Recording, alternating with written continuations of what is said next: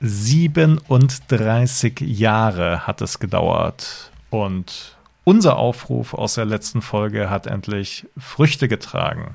Last Christmas steht auf Platz 1 der deutschen Singlecharts. Und so schnell kann das gehen, dass eine Podcast-Folge nicht mehr aktuell ist. Und deshalb wagen wir den Blick zurück auf das erste Jahr auf 22 Folgen Boys of Summer, der 80er Podcast.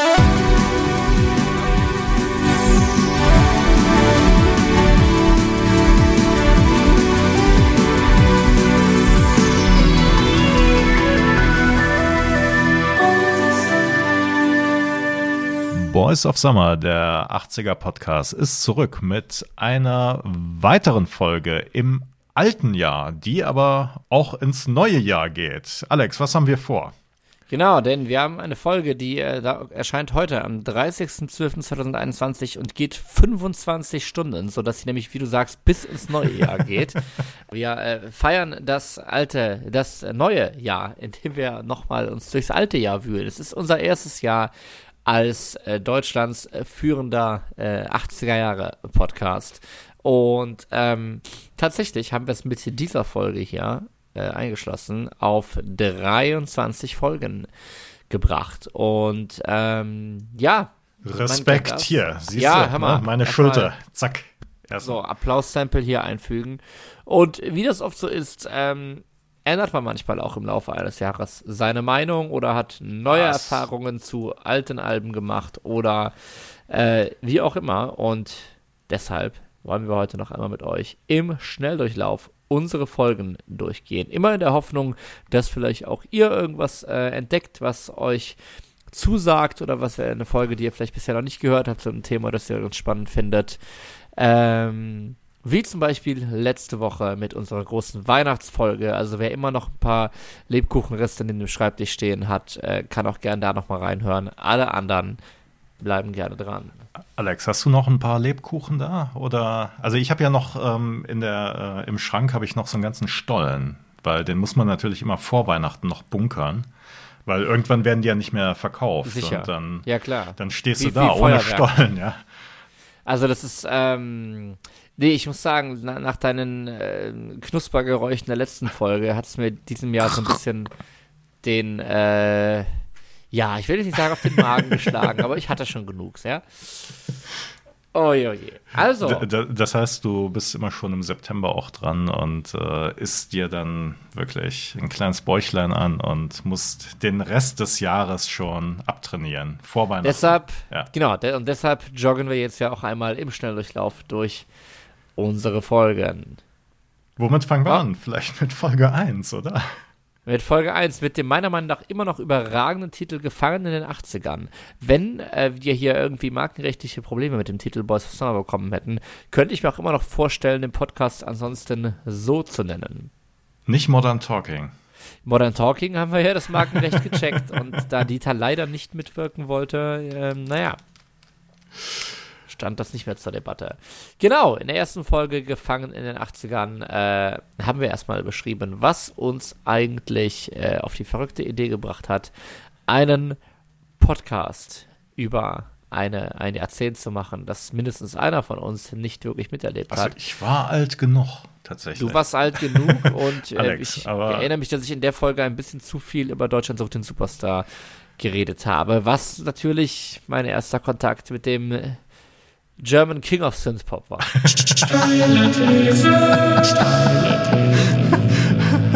Du sprichst natürlich von Harold Faltermeier, oder? Richtig? Selbstverständlich, der, wir geben es hier bekannt, ab nächstem Jahr exklusiv in der DSDS-Jury sitzen wird.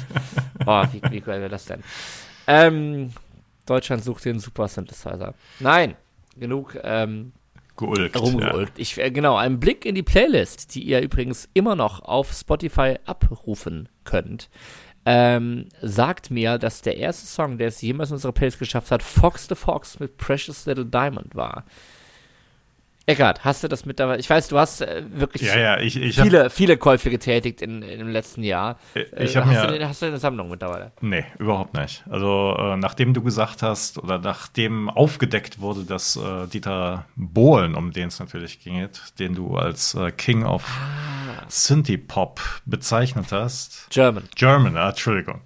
Ähm, nachdem du das aufgedeckt hast, äh, dass er sich hat beeinflussen lassen davon, da habe ich doch Abstand davon genommen. Also das heißt, Fox the Fox, Precious Little Diamond, äh, das ist noch Ah, so es ging um den hohen Gesang, ne? Richtig. Precious ja, ja, Little ja. Diamond, Richtig, richtig, richtig.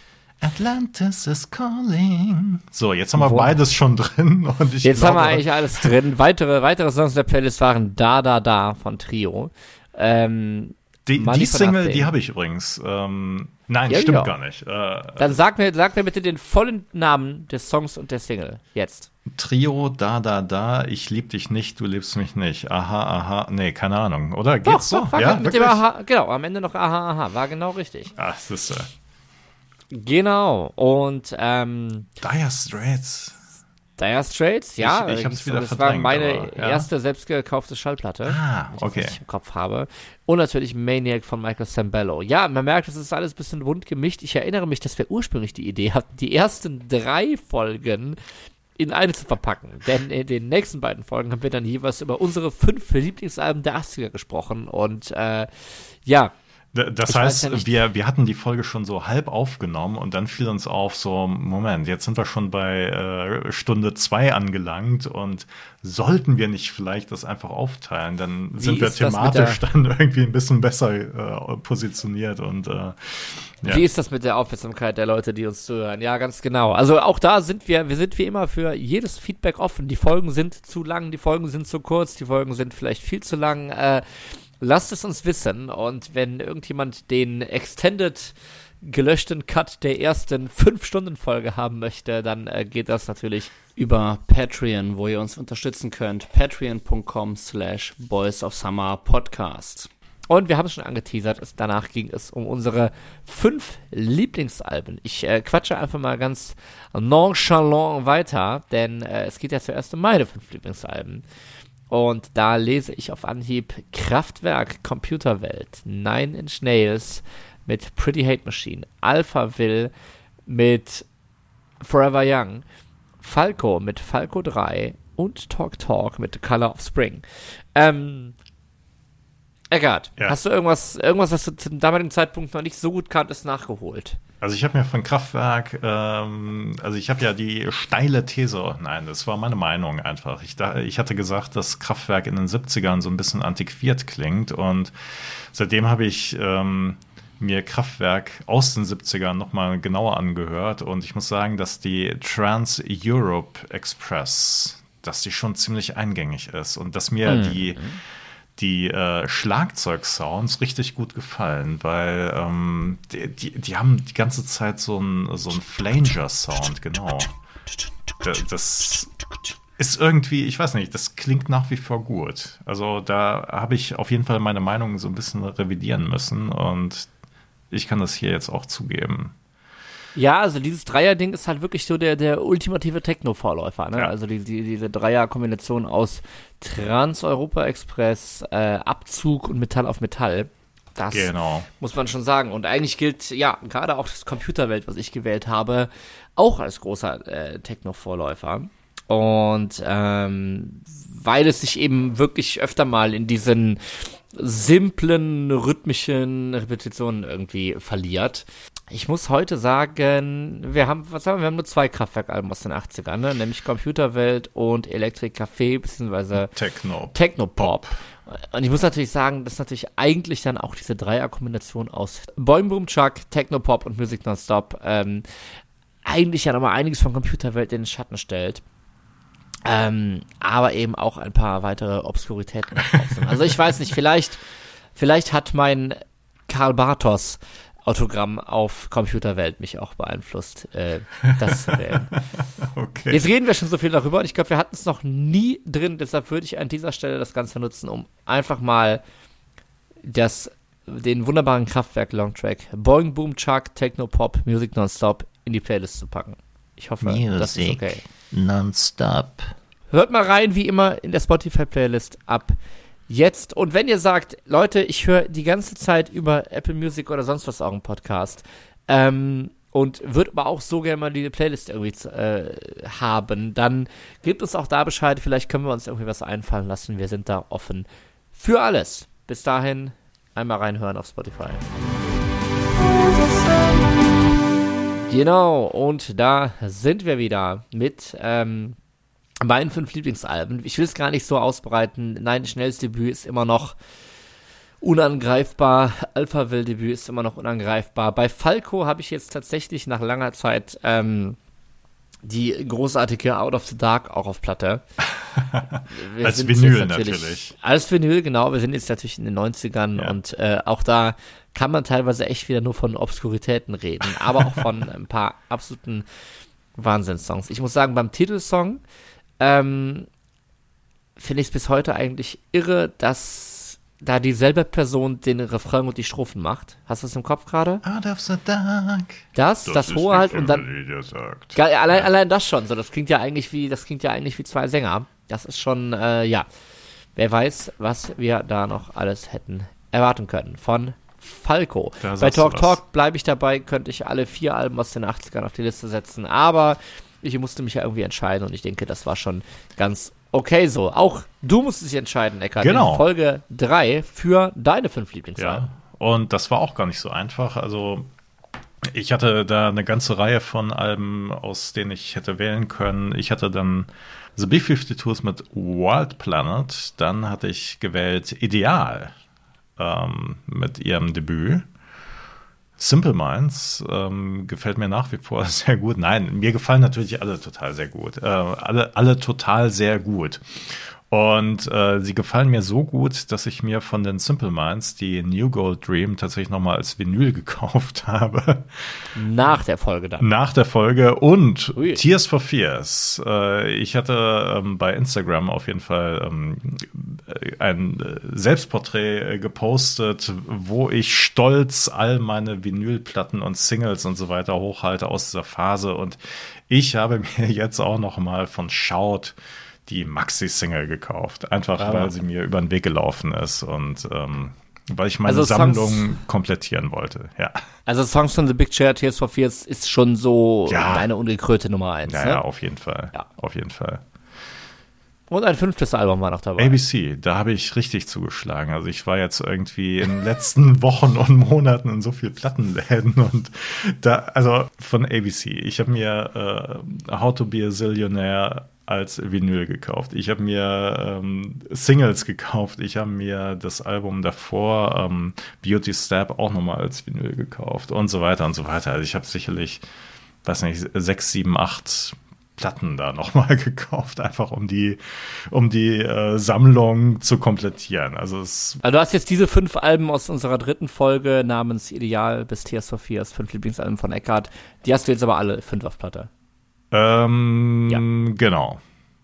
Ich muss gerade eben vorher, mal überlegen. Vor der Folge? Und vor der Folge ähm, auf Platte nicht. Also teilweise hatte ich sie nur auf CD, also von ABC zum Beispiel äh, zweimal auf CD natürlich, weil dann ja. kommt die nochmal neu raus, irgendwie mit noch mehr Bonustracks, aber dann halt remastered und so weiter. Das ist wieder eine eigene Sache. Bin ich nicht so, der, äh, so der Fan von und ähm, wir erinnern uns. Genau. Das heißt, aber äh, wenn es darum geht, ne, auszuwählen, sind das deine fünf Lieblingsalben, also stehe ich nach wie vor zu. Und wenn wir schon bei Veröffentlichungen sind, die man am liebsten gleich fünfmal kaufen würde, dann können wir natürlich direkt schon mal rüber zu Folge 4 spinksen. äh, ich sag mal so, der Untertitel war Renaissance eines der Mega-Hits und äh, gleichzeitig der Beginn unseres äh, ja, wie ich jetzt nochmal gehört habe, doch recht beliebten Konzepts, äh, einen Song über, äh, Quatsch, eine Folge über nur einen einzigen Song zu machen. Und ähm, damit konnten wir natürlich mit nichts anderem anfangen als mit Africa von Toto. Ich äh, kann dazu sagen, wir erinnern uns, es ging um die, war auch auf Instagram zu sehen, diese Shape-Single, also eine Vinyl-Single in Form des Kontinents Afrika. Ähm, du hast sie jetzt. Nein. Nein. Ich habe ich hab, ich hab schon danach auch gesucht, aber bin dann doch am Ende bei einer 1 Euro in der gewöhnlichen kreisrunden Form Single doch noch äh, schwach, vorher schwach geworden. Aber vielleicht bringen ja noch äh, Pitbull und Weezer, von denen wir uns jeweils Coverversionen angehört haben, ja auch nochmal eigene Versionen raus. Dann ließe sich das ja nachholen. Also ich glaube, die sagen, streamen nur. Also da gibt es kein Vinyl. ich muss sagen, für mich äh, eigentlich eine äh, der Folgen, die am meisten Spaß gemacht haben und auch mit so eine der, wo ich am meisten versucht habe, mich vorher nochmal musikalisch mit der Komposition wirklich auseinanderzusetzen. Ich glaube, meine äh, mehrstimmige Klavierinterpretation hat es am Ende dann leider nicht durch den finalen Schnitt in der Folge geschafft. Aber wie ich finde, trotzdem eine Folge, ähm, die es sich anzuhören lohnt. Auf jeden Fall. Und äh, wir haben dann weitergemacht. Wir haben in Folge 5 ähm, einfach mal Revue passieren lassen. Haben wir Bands, haben wir Künstler aus den 80er Jahren auch schon mal später live gesehen und wie klingt das eigentlich? Taugt das was? Und wie war da unser, ähm, unsere Zusammenfassung? Ich lese gerade den, äh, den Episodentext nochmal. Kraftlose, überteuerte Stadionzeremonie, wo ich glaube ich immer noch weiß, dass es um Deepesh Mode geht, oder für immer jung. Äh, wo ich natürlich weiß, dass es um Alphaville selbstverständlich geht. Und äh, ja, nun hatten wir ja, äh, Eckart und ich, für diesen Podcast so eine wunderbare Initialzündung, unter anderem durch den Besuch eines Alphaville Forever Young Jubiläumskonzerts. Ähm, leider sind jetzt natürlich in diesem Jahr nicht wirklich viele dazugekommen. Also ich weiß nicht, wie es bei dir ist. Ich war ähm, 2021 durchaus auf einigen Konzerten. Nur befürchte ich auf nichts 80er ja. relevante. Wie ist das bei dir? Ich war auf genau null Konzerten. Und das ist Boah. eigentlich schon ziemlich bitter, muss man sagen. Aber so sind einfach die Zeiten. Und ähm, tja, als, als es möglich war, da war ich irgendwie, ich weiß nicht, irgendwie hat es dann nicht gelangt oder ähm, ich habe den Moment verpasst, um mir dann halt irgendwas anzugucken. Also das heißt. Oder du hast unser Tears for Fear State sausen lassen damals in Bonn. Ja, das ist allerdings schon länger her. Aber ich, ich bekenne, ich war es schuld. Genau, ich bin dann lieber nach Norwegen gejettet und äh, habe mir da andere Bands angeguckt. Aus den 70ern. Äh, natürlich. Was warst du denn letztes Jahr auf Konzerten? Ähm, ja, letztes Jahr, also ne, 20, nach, vor, 2020, genau. genau ja. äh, Im März 2020 war mein letztes Konzert tatsächlich und das waren Saga. Also, ah, ja. das heißt, da sind wir natürlich auch irgendwie bei einer 80er-Jahre-Band Saga. Ne? Die hatten halt ihre größten Erfolge Anfang der 80er und äh, sind gerade in Deutschland sehr populär gewesen. Kanadische Rockband ähm, sind immer noch sehr aktiv und ähm, ja, da sind jetzt auch schon Konzerte angekündigt. Mal sehen, ob die stattfinden. Also irgendwann in einem halben Jahr vielleicht. Das heißt, du warst noch auf keinem äh, Autokino oder Maskenpflicht nee. oder 2G oder sonst was Konzert? Nee, weder noch. Also ich weiß nicht, Autokino, ah, Maskenpflicht, äh, ja, Maskenpflicht schon eher, aber Autokino äh, kommt da irgendwie Stimmung auf, ich weiß es. Ich war auch noch, ich wusste, ich gestehe, ich war auch noch auf keinem Maskenpflichtkonzert, ja. nur auf, äh, wir setzen freiwillig drauf. Also ja. Maskenpflicht, ja klar, ne? Ich meine, wenn es dadurch möglich ist, was soll's? Also ja, ach, wie, wie gesagt, ich äh, bei, bei mir waren das tatsächlich freiwillige Nummern oder so. Das war aber noch, ich finde mittlerweile mit Testpflicht, ohne jetzt zu weit hier ins äh, Tagespolitische abzurutschen, finde ich das da auch eine wesentlich machbarere Nummer.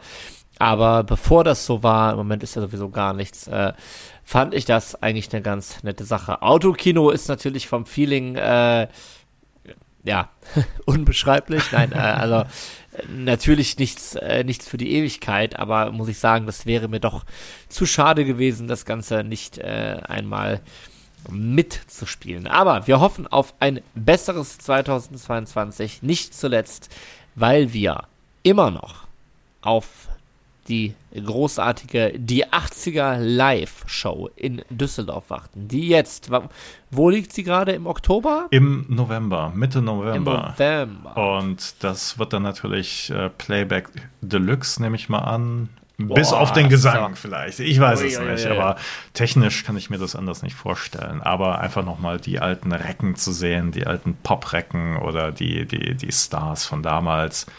Wir gehen nochmal kurz durch. Dabei sind Alphaville, Samantha Fox, Nick Kershaw, Sandra, Thomas Anders, ABC, Holly Johnson, Tony Hadley von Spanner Ballet und moderiert das Ganze selbstverständlich von Peter Illmann. Deshalb, äh, ja, ich würde sagen, wir sehen uns alle da, oder? Boys of Summer Fan-Treffen auf Tribüne B ist schon mal gesetzt auf jeden Fall. So ist es.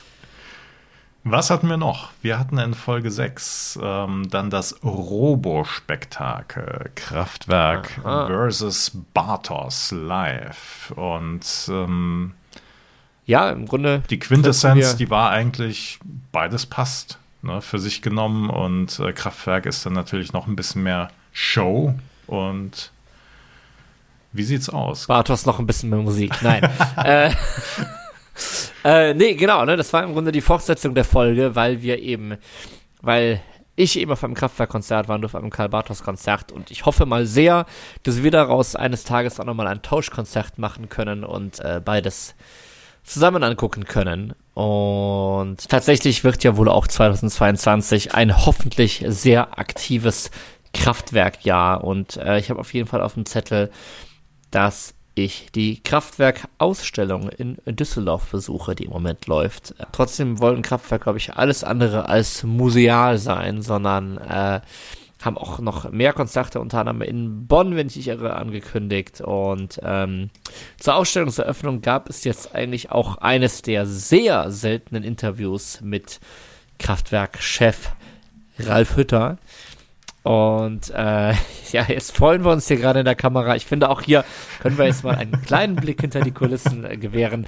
Sollte sich jemand nochmal diese besagte Kraftwerkfolge anhören, werdet ihr eventuell ein paar komische Schnitte beim Namen ähm, Ralf Hütter bemerken, was dazu führt, äh, was dadurch zustande kam, dass meine Wenigkeit beim Sprechen leider öfter mal wieder besseren Wissens Karl Bartos und Ralf Hütter verwechselt hat.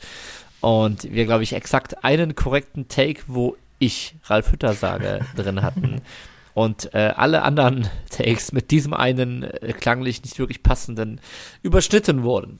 Das heißt, wie, wie hört sich das dann an? Äh, ja, aber also wenn man von Kraftwerk spricht, dann, dann muss natürlich auch immer der Name Ralf Hütter. Also das ist wunderbar. Deshalb sollte ich mir mal eine fertige Soundpalette, wie ich seinen Namen ausspreche, du, du brauchst so einen Buzzer auf jeden Fall, wo du dann immer Unbedingt. irgendwie den Namen dann einblenden kannst. So, zurück zum Thema gebast. Es gibt eines der seltenen Interviews bei Zeit.de und äh, was ich ganz interessant finde, wir leben ja durchaus jetzt schon in einer Zeit, in der wir uns mit Hologrammtourneen von verstorbenen Künstlern etc. auseinandersetzen müssen. Und ähm, nachdem Ralf Hütter. Ja, durchaus das äh, letzte noch Original-Kraftwerk-Mitglied oder aus der Hochphase Mitglied ist, das noch dabei ist, äh, kommt dann eben auch die Frage auf, wie es denn eigentlich weitergeht irgendwie. Wie kann die Idee von Kraftwerk auf lange Sicht weiter existieren oder lebendig bleiben?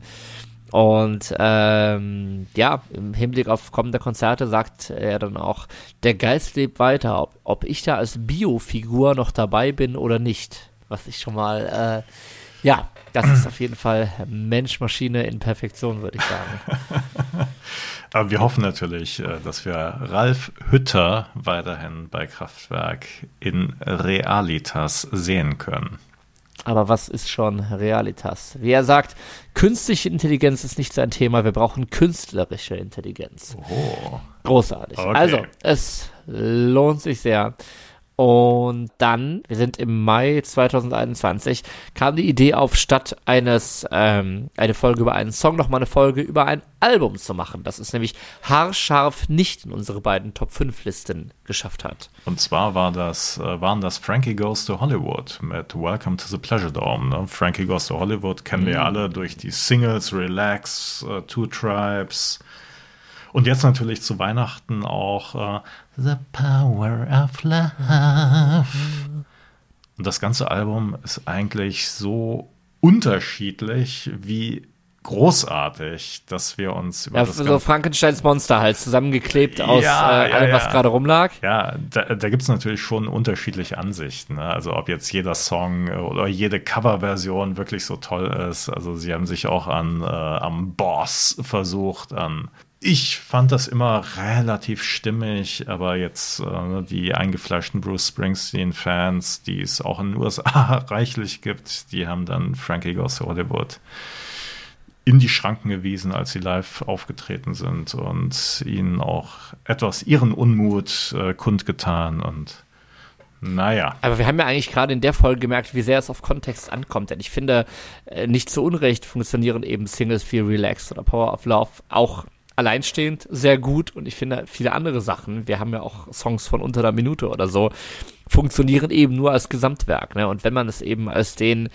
feucht-fröhlichen Pleasure-Fiebertraum sieht, äh, der das Album nun mal ist, ähm, hat das schon mal, hat das schon mal einen ganz anderen Vibe nochmal, als wenn ich jetzt auf Zufallswiedergabe ein Bruce Springsteen-Cover höre. Ja. Ich glaube, ich glaube, ich glaube, da fing das Ganze auch an, äh, dass wir uns wirklich beim, beim Hören teilweise so viele Musikvideos angeguckt haben, was auf jeden Fall auch meinen Horizont nochmal ähm, ziemlich, ziemlich erweitert hat.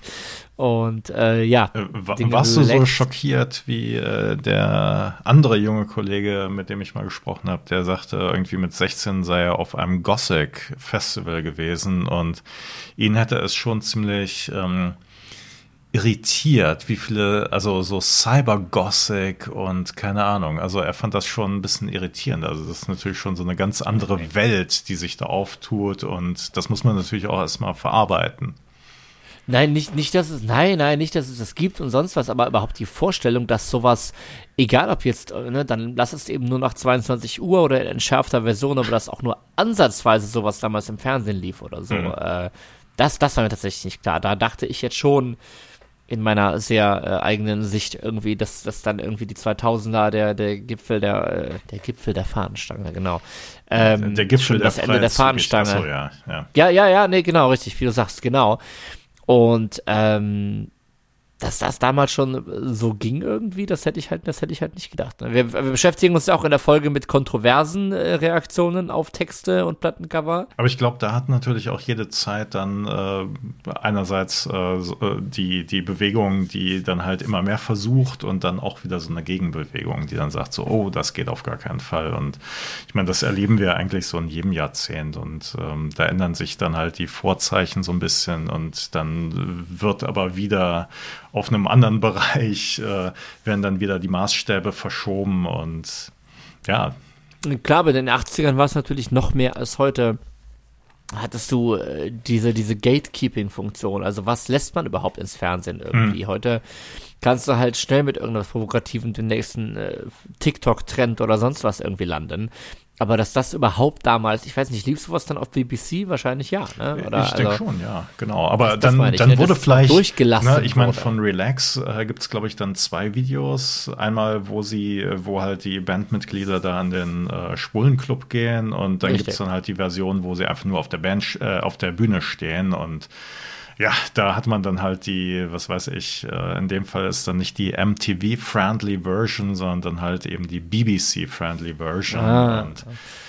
also ihr merkt, es gibt äh, einiges zu entdecken. Es ist eines der kuriosesten, aber bestimmt auch besten bis interessantesten Alben der 80er. Welcome to the Pleasure Dome. Ähm, Folge 7. Hört mal rein, gehört euch auch gerne durch den Teil der Playlist, der zu dieser Folge gehört. Einfach runterscrollen und äh, wenn es euer Ding ist, dann hört euch die Folge an und lasst es uns wissen. Dann ging es weiter mit One-Hit-Wondern der One-Hit-Wondern vor allen Dingen, also One-Hit-Wonders äh, der 80er. Äh, ich, genau, da hatten wir ein bisschen was zusammengetragen und ich wundere mich gerade ein bisschen. Die Folge heißt 5 One-Hit-Wonder der 80er. Ich komme aber irgendwie auf 6. Ich erinnere mich auf jeden Fall, äh, dass wir jeweils drei Stück rausgesucht haben und es dann darauf hinaus lief, dass wir uns die Wikipedia-Beschreibungen vorgelesen haben. Und, genau. und, zwar ohne zu wissen, um wen es geht. Und ähm, ich erinnere mich, dass es mit Samantha Fox und Touch Me losging. Und äh, ich weiß, dass mir später ein treuer Hörer unseres Podcasts noch gesteckt hat, dass er dann auch damals in den 80ern ein, boah, was war's denn? Ja, nichts doch, so eine Art Strip-Poker-Spiel mit und von Samantha Fox irgendwie wohl hatte äh, kombiniert mit dem Satz, wir hatten ja sonst nichts oder so. Ähm, oh, ich ich glaube, das, das, waren war dann, ich glaube, das waren dann so die Spiele, wo der Joystick, den man damals zum Spielen brauchte, irgendwann ganz schnell kaputt ging. Ich, also, wenn äh, deshalb äh, können wir euch wie immer nur motivieren, wenn auch ihr noch äh, ähnliche Bekenntnisse für den anonymen 80er Jahre Beichtstuhl hier im Boys of Summer Podcast habt, dann äh, schreibt uns immer gerne auf Facebook oder natürlich auch auf Instagram unter Boys of Summer Podcast. Wir nehmen alles gerne und natürlich immer vertraulich entgegen. Was mir bei Samantha Fox noch so ein bisschen in Erinnerung geblieben ist, ist, dass sie äh, ja 1983, da war sie gerade 17, schon oben ohne auf als äh, Seite 3 Girl der Sun äh, auftauchte und wie hat sie das gemacht mit 17? Die Eltern haben ihre Einverständnis, ihr Einverständnis gegeben. Also insofern na gut, kann man so machen. Also wir, wir merken, ja, ich wieder mal eine Lehre für mich, dass die 80er äh, verruchter in der Öffentlichkeit Total. waren, als ich es äh, eingeschätzt hätte vielleicht. Was hat man noch für Songs dabei, Eckhard? Wir hatten auch dabei äh, Grauzone, dass ich mir daraufhin dann auch nochmal richtig angehört habe, weil am Ende dann ja wirklich so ein total abgefahrenes, was ist es, Saxophon-Solo. Äh, Synth-Saxophon, nee, ich glaube, es ist ein richtiges Saxophon, ja. so sehr wie es quetscht, genau. Vorkommt. Den Song hast du dir angehört. Den Song, aber, ja. den habe ich mir angehört und der ist ja gar nicht so schlecht eigentlich. Boah, das, oh, das klingt aber jetzt wohlwollend, Hammer. Ich, ich, ich, ich, ich weiß nur, dass ich mir seitdem eigentlich das Album, das Debütalbum, was ebenfalls Grauzone heißt, anhören möchte. Hast du es geschafft? Ähm, nein, tatsächlich nicht. Ich habe mir aber endlich mal die äh, auch abenteuerliche äh, B-Seite von Eisbär angehört. Die heißt, glaube ich, Ich lieb sie. Ähm, ich lieb sie. Ich lieb sie wirklich? nicht. Ne, keine Ahnung, du, ich weiß okay, es nicht. Ist, ich weiß nicht, war das jetzt so eine Rammstein-Trio-Mischung, irgendwie, was du da gemacht hast gerade? Ich muss es immer noch nachhören und packe mir das hier mit auf meine To-Do-Liste. Was haben wir noch? Wir haben Dexys Midnight Runners, Come on Arlene. Also wirklich so ein Song, der ich weiß nicht, der, der, das ist doch so eine Art Song, die äh, so kein Pendant kennen. Also das heißt, das ist irgendwie so ein ähm, outstanding Song, der, der einfach ich weiß nicht, so, so ein Archetyp irgendwie geworden ist. Das heißt, also. Also für mich, für mich ist es der Top-Song, was auch sich in der Folge gezeigt hat. So, Alex spielt 80er Jahre Musikquiz auf Amazon Alexa, um sich für seinen Podcast vorzubereiten. Dann kommt der Song und du kannst ihn halt auswendig mitsingen, hast aber keine Ahnung, wie er heißt. Oder ja, das vielleicht halbwegs, aber vor allem nicht von wem er ist, ne? Das ist für mich, äh, kann man Eileen. Insofern danke auch wieder für diesen äh, Bildungsleckerbissen in der Folge. Bitte, bitte. Ähm, danach haben wir uns ein bisschen weitergebildet mit äh, Life is Life von Opus und diversen Coverversionen. Ähm, genau, und ich habe damals noch What von Captain Sensible eingebracht, den ich auch äh, ja, seit irgendwann darum auf ähm, Platte habe. Ich bemerke, dass der beim DJing teilweise ganz schön ein bisschen lang ist am Ende. Wie, wie kommt der an? Der kommt schon gut an, aber er ist natürlich, weil er in diesem lustigen ähm, Hip-Hop-artigen die ganze Zeit ist oder so, äh, hat er jetzt keinen Höhepunkt, sondern. Das heißt also, wenn es gut ankommt, dann könnte der Song auch zehn Minuten lang gehen. Wenn es jetzt nicht, ja. wenn die Stimmung nicht so gut ist, dann sind auch fünf Minuten schon zu lang. Erstmal wurde es danach Zeit, das Boot zur See zu lassen und mal richtig schön abzudüsen. Mit dem einzig wahren Soundtrack Miami Vice und Axel F. Das heißt also Jan Hammer, Crockett und Tubbs, äh, der weiße Ferrari, die äh, gut sitzenden Anzüge und ähm Ich lese gerade nur die, die, die, Titelbeschreibung. Heiße Schlitten, Explosionen, geile Mucke. Und ich finde, viel deutlicher muss man die Folge, äh, viel mehr kann man zu der Folge fast schon nicht mehr sagen. Genau, wir haben uns durch Axel F, durch die Top Gun Anthem, bei Miami Vice Theme und Crockett's Theme durchgehört und äh, ja, ich meine auch durchaus mit, mit dem gewagten Titel Das ist der Sound der 80er. Aber da ging es natürlich auch um die Synthi-Sounds. Aber viel wichtiger ist natürlich, Alex, hast du in der Zwischenzeit Miami Vice gesehen? Hast du in der Zwischenzeit vielleicht Top Gun gesehen? Ich möchte zum, zum nächsten Thema springen, weil ich, ich hier nicht gut wegkomme. Jetzt ist aber auch die Jahreszeit dafür wieder vorbei, ne? Aber Top Gun geht immer. Ich- da steht natürlich die Liebesgeschichte im Vordergrund und Liebe ist natürlich ein allgemeingültiges Thema. Insofern, Liebe ist der Grund, warum wir diesen Podcast Natürlich. machen. Ganz genau. Liebe zu Synthesizern. Genau, dann haben wir uns zur Jubiläumsfolge aber direkt ein weniger liebevolles Thema äh, gegönnt, sondern um den Leuten direkt äh, richtig Lust auf die Folge zu machen, haben wir sie genannt. Und der Tag ist gelaufen. Acht nervige 80er-Hits. Und ähm, Äh, Da das gab's, hat sich aber dann ja, da, da, da gab's dann auch auf Facebook tatsächlich äh, einen Kommentar, äh, der sagte, 80er Jahre Musik, da ist doch alles gut. Also sinngemäß. Und ja. ähm, da denke ich mir so, äh, ja, nein. Eindeutig Hm. Zehn nicht. Jahre keine schlechte Musik ist natürlich auch, äh, das gab es auch sonst nur in den 2000ern. Ja, eben. Ähm, genau, wir haben hier einen kleinen Warnhinweis platziert, dass man die Folge nur mit Ohrenstöpseln hören sollte. Das heißt, wenn ihr welche da habt, äh, würde ich euch auch glatt die nochmal empfehlen. Und ich weiß, das Ganze na, hat sich dann auch noch so ein bisschen äh, zur steile These-Folge äh, entwickelt. Nach deinen äh, schamlosen Attacken auf ähm, Michael Jackson und äh, Da, da bleibe ich aber dabei. Also Dirty Diana, das ist einfach so ein Song, der, der, der kommt einfach nicht auf den Punkt. Von, von mir aus ja, aber gegen, bei Smooth Criminal bin ich einfach raus. Äh, und ich sehe gerade, wir haben am Ende auch schon ordentlich auf die Weihnachtsfolge vorgegriffen. Wie kann das denn nur Ich sein? glaube, wir haben das nur offen diskutiert, ob Last Christmas natürlich schon, äh, ob, ob der in so Folge gehört, die nervigsten 80er-Hits oder nicht. Also wir haben das offen Genau. diskutiert und wir sind, glaube ich, nicht zu einem Ergebnis gekommen. Ja, er hat es in die Playlist geschafft, ähm, aber ich muss sagen, wenn ich jetzt allein schon unsere Folge 20, die letzte Folge, unsere Weihnachtsfolge durchgehe, gibt's da schon locker nervigere Dinge bei. So, das ist einfach so. Absolut.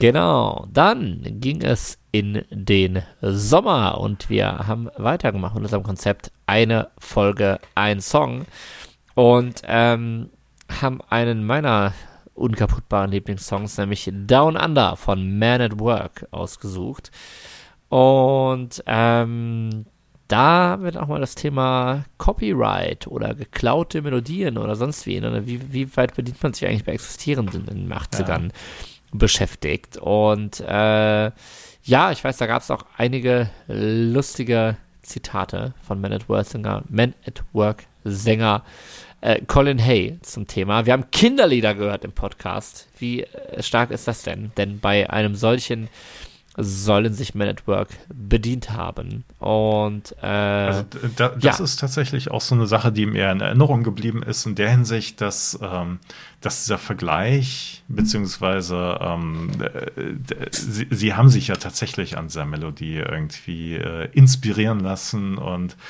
ähm, das stimmt schon, aber irgendwie aber unterbewusst. unterbewusst natürlich, aber irgendwie, ähm, was dann natürlich genauso äh, dazu gehört, ist, dass äh, Down Under trotzdem ein, ein Klassiker geblieben ist. Also normalerweise denkt man dann ja so, oh, jetzt hat's mir irgendwie den Song zerstört, aber bei mir überhaupt nicht. Also ich, äh, Nein, vor allem würde er ja eigentlich auch ohne die Melodie funktionieren.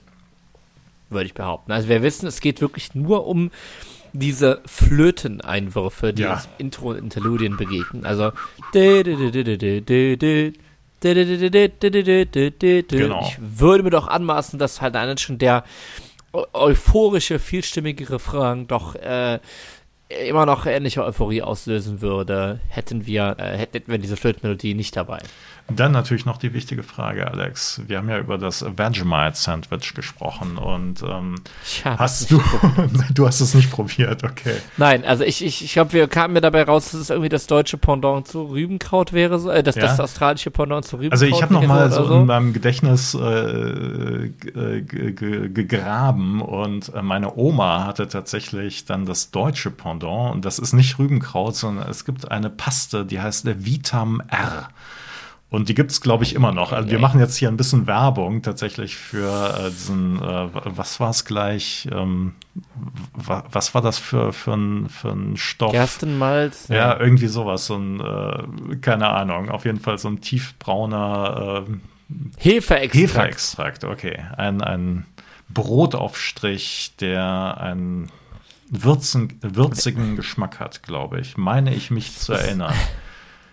Damals. Es ist, schon, es ist schon, wenn ich bei Wikipedia lese, mäßig, mäßig bis gut streichbar. Da geht mir schon die Lust flöten okay. so ein bisschen.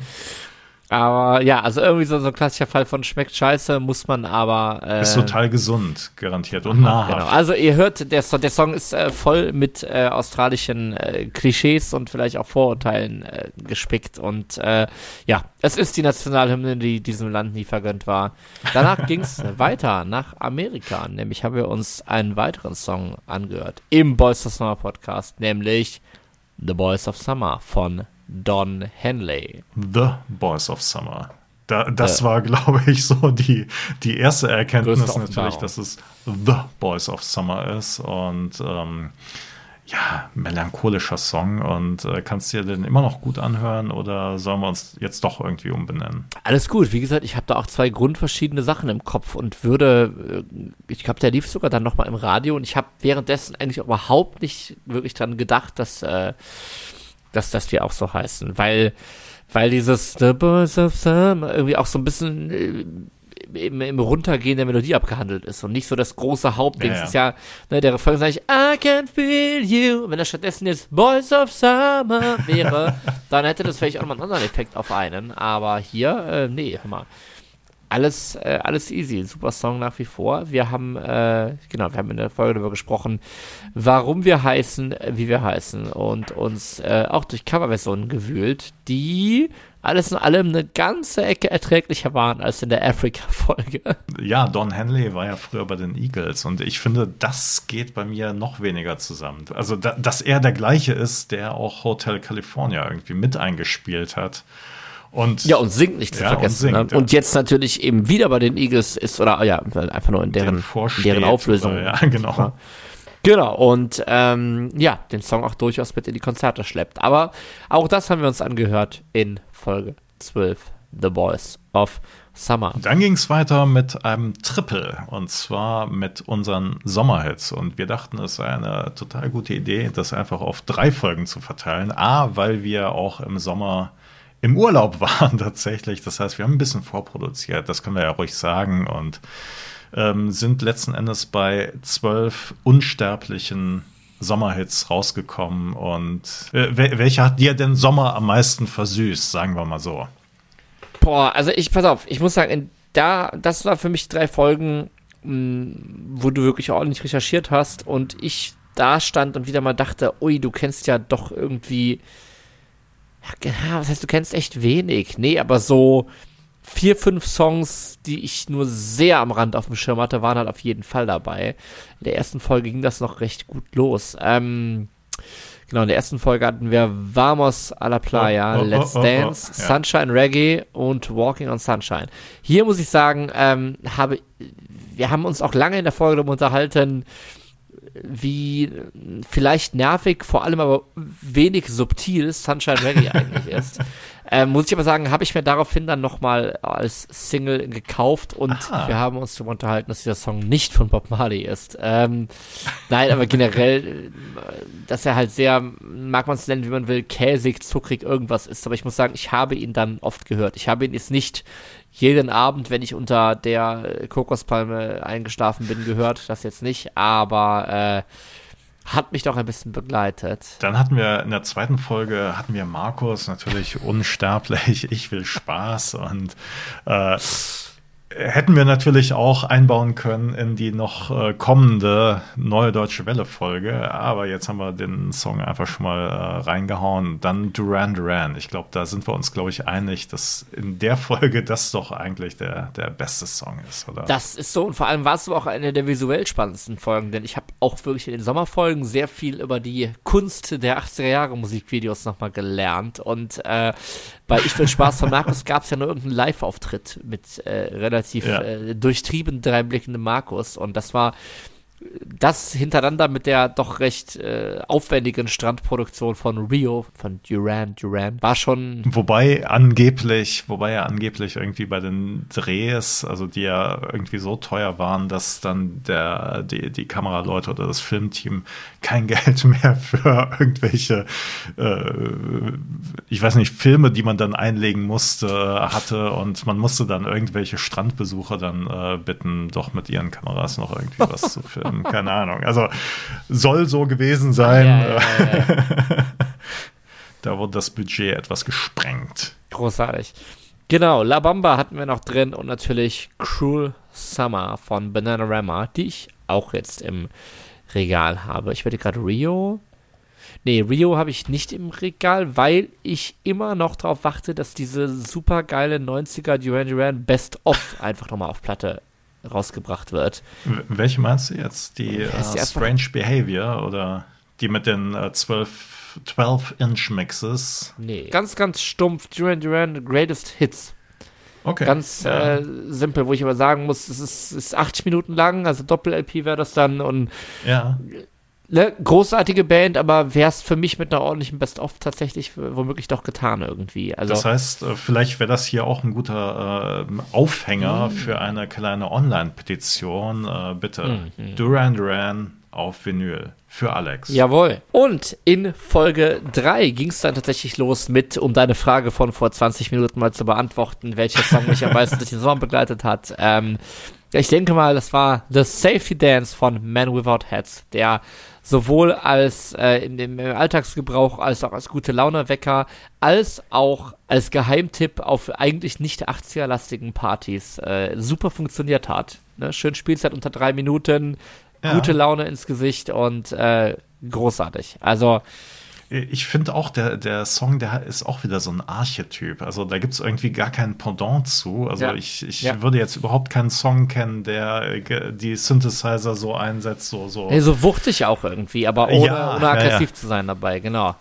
Äh, total. Das ist ne? ja alles Obwohl es ja um Pogo. Achso, genau. Ja, also, also genau, wenn es darum geht, was, was steckt eigentlich hinter dem Safety Dance und äh, Warum ist der Pogo kein Safety Dance? Da können wir euch empfehlen, einmal in Folge 15 reinzuhören mit dem Titel Ice in the Sunshine. Schon wieder vier starke Sommerhits. Und jetzt haben wir schon angesprochen, genau. Ebenfalls mit drin war Like Ice in the Sunshine, Holiday von Madonna und Lambada von Kaoma. Und da geht es nochmal um den Fall Copyright, beziehungsweise nicht Copyright, sondern was passiert eigentlich, wenn ich komplett einen Song kopiere, ohne es so anzumelden? ja. Ja, und die Single, die ich mir dann äh, tatsächlich für 50 Cent gekauft habe, von Lambada, da steht dann tatsächlich noch der falsche Autor drauf. Großartig. Das heißt, das heißt, also ähm, dieser Umstand, der war 19, also ich, ich, weiß gar nicht, das war glaube ich irgend so ein Repress oder so. Also da war der ähm, das Gerichtsurteil noch nicht gesprochen und. Das heißt, du hattest aber schon ähm, du hast ja schon den Großteil dieser, äh, was sind zwölf Songs hier dann noch im Regal, oder? Ich muss doch, genau, ich muss doch ganz kurz schieben, Let's Dance hatte ich schon und Vamos a la Playa habe ich mir auch noch gekauft. Dann, dann wäre ich vollständig. Naja, naja, nee, eigentlich ja? nicht. Also bei Beagle Music, nee. äh, da, da habe ich dann eher das Eis gegessen. Selbstverständlich. Ja, aber ich meine, wenn schon Lambada da ist. Äh, ja. Ja, du wolltest ja tanzen mir, üben im Ich dachte, ich dachte jetzt, komm, ach, da ist so irgendwie 50 Cent, die packe ich jetzt auch noch mit rein und. Natürlich. Ja. Genau. Hörst du einmal rein, ja. Das war dann auch die Phase, in der unsere Sommerurlaube zu zweit in der Karibik beim Surfen und äh, sonst wohin fielen von ähm, von dem Geld, das ihr uns über Patreon generiert habt. Und wenn ihr uns den nächsten Luxusjachturlaub finanzieren wollt, dann sei hier nochmal der Hinweis auf unser Patreon-Kanal unter patreon.com slash Podcast. Wir freuen uns, wenn ihr helft, den Podcast am Laufen zu halten. Eine Folge später haben wir uns dann eigentlich so ein bisschen so ein öffentliches Urlaubsupdate gegeben und äh, über meine DJ-Aktivitäten und meine Versuche, 80er Jahre Musik mit in äh, jungen Menschen unterzuschieben, gesprochen. Und wir hatten natürlich auch unser erstes Gewinnspiel. Also ihr merkt, es lohnt eigentlich immer, jede Folge reinzuhören, denn da, wo die herkommt, gibt es mit Sicherheit noch mehr.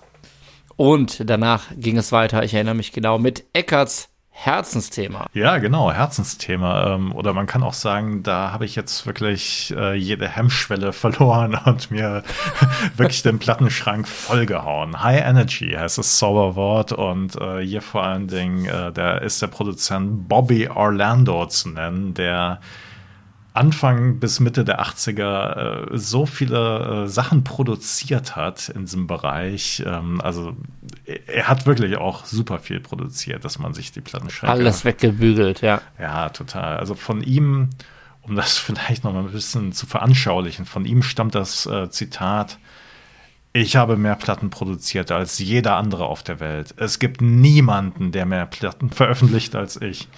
Wenn ein Produzent die Fähigkeit hat, Platten zu produzieren und er es nicht tut, dann ist er ungehorsam gegenüber Gottes Befehl. Das heißt also, er ist tiefgläubig und sieht einfach seine Plattenproduktion als, ja, ne, er kann da einfach nicht raus. Und Okay, also ich, der, der Herr spricht durch seine Produktion, ja. Äh, ja, das, das eigentlich nicht, ne? aber. Nee, aber wie schamlos man wirklich Quantität über alles dann heben kann, ist natürlich schon, naja, gut. Gut, aber ich bin da, ich bin ihm total auf den Leim gegangen, weil ich habe seitdem, ich weiß nicht, also zwei Alben von The Flirts, sicherlich drei Singles von The Flirts, dann ein Album von Ronnie Griffiths, ein Album von Divine. Ähm, das heißt also, es ist schon einiges zusammengekommen und es ist natürlich schon ganz, ganz deutlich, dass er so seinen Signature-Sound irgendwie gefunden hat und den ziemlich reproduziert hat. Also das heißt, er hat sich schon selbst kopiert, das kann man schon sagen. Und man sieht es ja schon mit Blick auf die Playlist auch, dass wir hier wirklich neun Songs drin haben insgesamt. Das ist ja schon äh, noch mal mehr, als wir sonst haben. Ja. ne? Also das ähm, da kam einiges zusammen. Aufstieg und Fall der 80er Disco. Aber Eckart, wenn es jetzt hier schon um schamlosen Konsum geht, äh, würdest du sagen, dass du 2021 so viele Platten oder Singles gekauft hast wie in keinem anderen Jahr bisher? Puh, ich weiß nicht. Jedes Mal, wenn ich im Ausland bin und da irgendwie in die Plattenläden gehe, dann, äh, ne, dann stehen, sind da irgendwelche Grabbelkisten und man denkt sich dann irgendwie, ja komm, bei einem Euro, da kann man jetzt auch nichts falsch machen. Also das heißt, packe ich die Platte auch noch mit ein und da hat man schnell mal zehn zusammen. Mhm. Ne? Und dann nochmal 10 und nochmal 10. Dann äh, kauft man sich dann auch noch Sachen, die, die man unbedingt haben möchte. Und Natürlich. dann kommt man schnell mal auf 50 neue Platten pro Jahr. Was eigentlich nicht so viel ist, ne? Nee, aber es, es seppert sich halt. Ne? Ja. Also ich sag mal so, ich fahr, ich habe mir jetzt, ich hab mir schon geguckt, dass ich morgen zu Ikea fahre und das nächste Kallax hole irgendwie so. Also das ist immer so die ganze Zeit, nee, und ne, jetzt habe ich irgendwie wieder ähm, einfach, einfach hinzugenommen irgendwie und dann das alles so ein bisschen entzerrt und in jedem Platt Fach sind jetzt noch so zwei, drei Platten Platz. Und dann mhm. denkt man irgendwie, ja, aber also warum dann plötzlich ein ganzes Fach dazu kommt, weiß man auch nicht. Aber nein, ich finde das, was du sagst, auch nicht viel. Aber die Frage ist halt, wie lange lebt man diesen Lifestyle, bis äh, die Freundin einen sitzen lässt? Oder? wie auch immer. ähm, Live in the 80s Dream. So ist das es. ist so. Das heißt, wenn ihr ein äh, Kaufproblem mit Platten habt, dann hört doch einfach Spotify. Nein. Nein, aber dann äh, erzählt uns gerne von euren von euren Erfahrungswerten. Oder wenn ihr sagt, ich habe die dickste Plattensammlung der 80er, ich habe jede Bobby Orlando Platte aus jedem Land der Welt in der Erstpressung und ihr zwei Typen habt überhaupt keine Ahnung von nichts, dann schreibt uns, wir holen euch in die Sendung, versprochen. Das würde ich auch gerne hören, tatsächlich. Wenn es so jemanden genau. gibt. Also. Richtig. Also wir würden das gerne hören und dann gab es dieses Jahr natürlich noch etwas, was wir gerne sehen wollten, nämlich den ähm, seit äh, 2003 immer wieder verschobenen neuen James Bond Film. Nein, aber seit 2019, 2019 immer wieder verschobenen James Bond Film Keine Zeit zu sterben. Da wird sich gesagt, James Bond ist auch seit jeher sehr verknüpft mit seinen Titelsongs und äh, es gab ja tatsächlich mal eine Zeit, wo man etwas fleißiger mit neuen Filmen war, als es heute der Fall ist. Und äh, das waren natürlich die 80er, wo insgesamt fünf, Schrägstrich, sechs James Bond-Filme erschienen sind, die wir uns daraufhin einmal angehört haben und äh, ja auch durchaus so ein bisschen den Einfluss beobachtet haben, wie man erst an den klassischen Pop-Soul-Nummern festhielt, ehe sich dann Bands wie Duran Duran und Aha mit reindrängten. Äh, und Eckart, du äh, bist nicht nur im Vinylkaufrausch, auch das DVD-Regal erfährt stetigen Zuwachs, ich gehört habe. Nein, nein, nein. Also nicht bei mir, aber ich habe jetzt tatsächlich noch zwei James Bond-Filme gesehen, die ich bislang nicht kannte. Und zwar war das einmal For Your Eyes Only. Ah, in deinen Augen. Äh, Natürlich. Roger Moore und Ja. A View to a Kill mit Roger Moore. Jawohl. Und ähm, Damit haben wir schon das, das obere und untere Ende der Fahnenstange von, äh, von der Qualität der 80er-Jahres-Songs eigentlich auch schon abgedeckt. Äh, Genau, also von den Songs. Ähm, v- von der, ich sag jetzt mal, von der Machart her kann ich mittlerweile besser nachvollziehen, dass man halt so die späteren Roger Moore-Filme, so, also dass die halt so ein bisschen klamottig sind, dass die einfach eher so eine Parodie sind. Äh, da gab es ja große Kritik und ich kann es mittlerweile nachvollziehen. Äh, trotzdem finde ich Roger Moore als James Bond nach wie vor. Ich finde, es passt trotzdem. Hast du keine Zeit zu sterben gesehen? Ich glaube, als wir die Folge aufgenommen haben, hatte ich ihn gesehen und du noch nicht. Und wir wollten auch so natürlich unsere Zuhörerinnen und Zuhörer nicht spoilern. Wie war es bei dir? Ich habe nicht noch gesehen, nicht? nein. Nee. nein. Oh, Wann kommt der im ZDF? Im Z, im Z, nee, nee, ZDF ZDF, ist ja. ZDF ist ja gar nicht der heiße Spot. Der, der, der James Bond Spot ist ja so äh, MDR um 23.55 okay. unter der Woche. Das ist danke so, für den das ist so, wann James Bond läuft. Okay. In drei Jahren Ähm, dann allerdings erst. Richtig, genau. Nein, ähm, für mich auch die Folge, die anschließend mit dem wahrscheinlich teuersten Kauf, nämlich das äh, 3, 3LP? 3? Das waren, glaub ich, drei, Set, ja. äh, genau, mit allen aktuellen 25 James Bond Songs äh, verbunden war. Ist ja immer so eine Sache, weil so eine Reihe ja gefühlt nie beendet ist, aber ich dachte jetzt, wo Daniel Craig seinen letzten Bond abgedreht hat, ähm, eigentlich eine schöne Anschaffung, die ich nicht bereut habe. Und alles in allem muss ich sagen, auch eine meiner Lieblingsfolgen aus dem ersten Jahr Boys of Summer, der 80er Podcast. Wunderbar. Du sprachst noch gar nicht über deine Lieblingsfolge. War das High Energy oder kommt die möglicherweise jetzt? Ähm, d- das ist schwer, weil die nächste Folge wäre jetzt natürlich äh, The Visitors von ABBA, worüber wir gesprochen haben. Wie auch über das neue Album, beziehungsweise über die Singles, die vorab veröffentlicht wurden, weil wir hatten natürlich das, äh, die Folge vor Veröffentlichung des neuen Albums Voyage, Voyage aufgenommen. Das heißt, wir konnten das Album noch gar nicht gehört haben. Das ist richtig. Ähm, ich, ich glaube, High Energy ist dann doch eher noch so, noch mehr Energy. Tut mir leid. High Energy ist äh, dein Platz 1, Ich oder? würde sagen, ja. Ähm, zu aber muss, muss ich sagen, dass äh, ich mir dann doch im Rahmen eines Black Friday Kaufs dann, obwohl ich vielleicht in der Folge gar nicht so freundlich übergeredet habe, dann doch noch aber Gold mit dazu genommen habe, die seit einem Monat in der Post verloren ist. Also ähm, toi toi toi. Äh, bitte Daumen drücken. Das Album Voyage von ABBA zeigt aber auch wieder, wie groß die Sehnsucht nach Musik von früher in, in, in, oder neuer, alter Musik von früher ist. Denn tatsächlich ist Voyage von ABBA das meistverkaufte Album in Deutschland 2021. Lass mal bitte nicht vergessen, in dem Jahr kam auch ein neues Helene Fischer Album, das auf Platz 2 gelandet ist. Und wenn wir jetzt einmal dran sind, muss ich es einfach noch kurz sagen. ACDC, die letztes Jahr das Album Power Up rausgebracht haben, letztes Jahr auf Platz 1 waren, sind in diesem Jahr, ein Jahr nach Erscheinen, nochmal auf Platz 3 gelandet tatsächlich. ACDC. Genau. Und nachdem wir ähm, schon ja im Rahmen von Frankie Goes to Hollywood über die unzüchtigen Seiten dieses äh, rühmlichen Jahrzehnts sprachen, ähm, Es wurde noch unzüchtiger.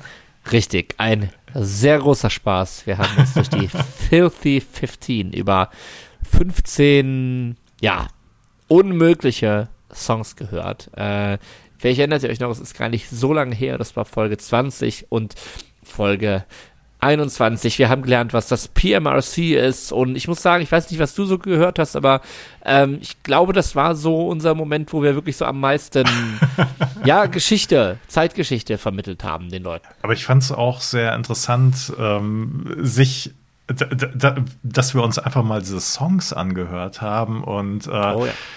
Ich meine, es ist natürlich schon erstaunlich, dass man so unterschiedliche Songs, also wir haben da halt wirklich äh, Synthie-Pop, wir haben dann halt sehr viel aus dem Prince-Umfeld, wir, wir haben aber auch Heavy Metal gehabt, dass man die irgendwie zusammenfassen konnte. Das war natürlich schon ein großes Learning dieser Folge. Und natürlich auch. Eine super Silvester-Playlist. Ja, natürlich. Und ähm, ich weiß nicht, wenn ihr die Spotify-Playlist aufmerksam studiert habt, dann wird euch vielleicht aufgefallen sein, dass ein Song gefehlt hat. Und zwar war das, Alex, weißt du es noch? Boah, sind wir bei der Filthy 15 Folge tatsächlich? Ja, ja. ja es ist äh, Vanity mit Strap on Robbie Baby. Der war sogar Spotify zu gewagt, der Song wahrscheinlich. Nee, nee. Also ähm, Vanity, kanadische Sängerin, die halt später so christlich geworden ist, dass sie mit ihrer Vergangenheit ähm, abgeschlossen hatte und ich nehme mal an, aus diesem Grund ist ihr Album Wild Animal auch niemals auf CD erschienen und damit dann auch nie digital auf Spotify. Eigentlich sehr, sehr schade. Hast du da mal reingehört in das Album? Ähm, nee, eigentlich nicht. Wir haben uns nur währenddessen natürlich einen Song über YouTube angehört, aber fürs ganze Album hat es bei mir leider nicht gereicht. Aber du hast ich, es im ich, Regal? Ich, ich, ich habe es noch nicht im nee. Regal, aber ich werde es mir oh, auf jeden Fall oh. kaufen, weil es es ist wirklich, ähm, wenn wir über den Sound der 80er sprechen, dann haben wir hier wirklich ein Paradebeispiel dafür. Das heißt, Uiuiui. das Album, also Vanity war mit Prince zusammen, war dann von ihm getrennt und danach wurde das Album produziert. Und das Album, das ist auf dem Mist von einem amerikanischen Songwriter gewachsen, der offensichtlich kurz vorher ein Yamaha DX7 bekommen hat und da alle Sounds, alle Preset-Sounds dann verwendet hat. Also ähm, er hat den Synthesizer durchgespielt. Er hat den Synthesizer durchgespielt, aber das wirklich auch, ähm, also es ist schon gut. Gut. Ja. Ähm, aber man, man hört einfach, äh, er, er, hat sich da nicht großartig an Sounds oder so versucht. Er hat da nicht irgendwie eigene Sounds irgendwie einprogrammiert, aber das ist ja auch, ich habe diese Weisheit irgendwie schon mal in der Folge losgelassen, aber so läuft das ja auch. Man nimmt, man nehme einen Preset, stellt eine Einstellung irgendwie so von Stufe 6 auf Stufe 7 um und dann habe ich selbst gebaut. habe ich selbst gebaut. So einfach ist das.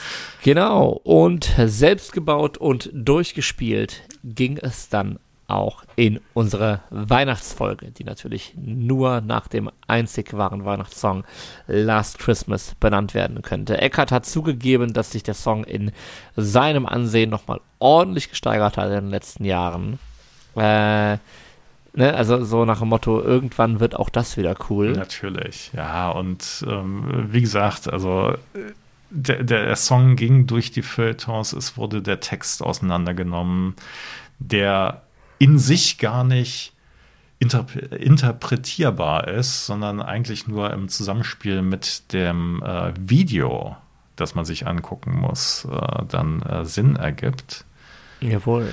Und dann wurde auch die Gesangsmelodie auseinandergenommen, wie kompliziert die doch eigentlich ist und äh, wie viel eigentlich in diesem Song, der in den 80er Jahren totgenudelt wurde, wirklich bis man ihn nicht mehr hören wollte.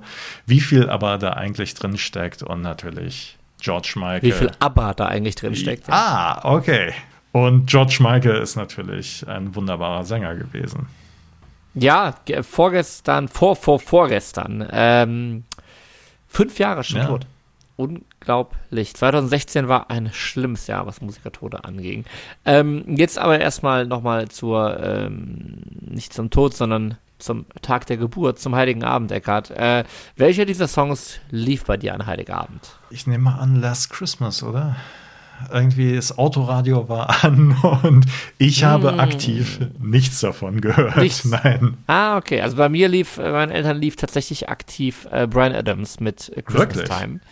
Ja, ansonsten überlege ich gerade. Ich wiederhole meinen Appell vom Anfang. Wenn ihr noch in Stimmung seid und wenn der Schnee bei euch noch oder schon liegt, ähm, dann ähm, die Folge ist immer noch frisch und immer noch äh, anhörbar. Ähm, ja, das war das erste Jahr im Boys of Summer Podcast.